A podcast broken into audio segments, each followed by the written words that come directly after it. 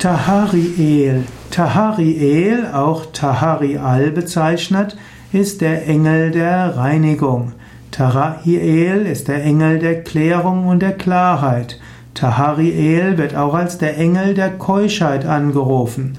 Also zum Beispiel Priester, die im Zölibat leben, Mönche, Nonnen, auch Swamis oder buddhistische Bhikkhus, für die ist Keuschheit etwas Wichtiges, Reinheit etwas Wichtiges. Tahariel, also diejenigen, also die Kraft der Klarheit, auch bei seinen Gelübden zu bleiben. Tahariel ist also die Kraft, auch inmitten von Versuchungen weiter Zölibat zu leben, in Keuschheit zu leben, wenn man sich's vorgenommen hat.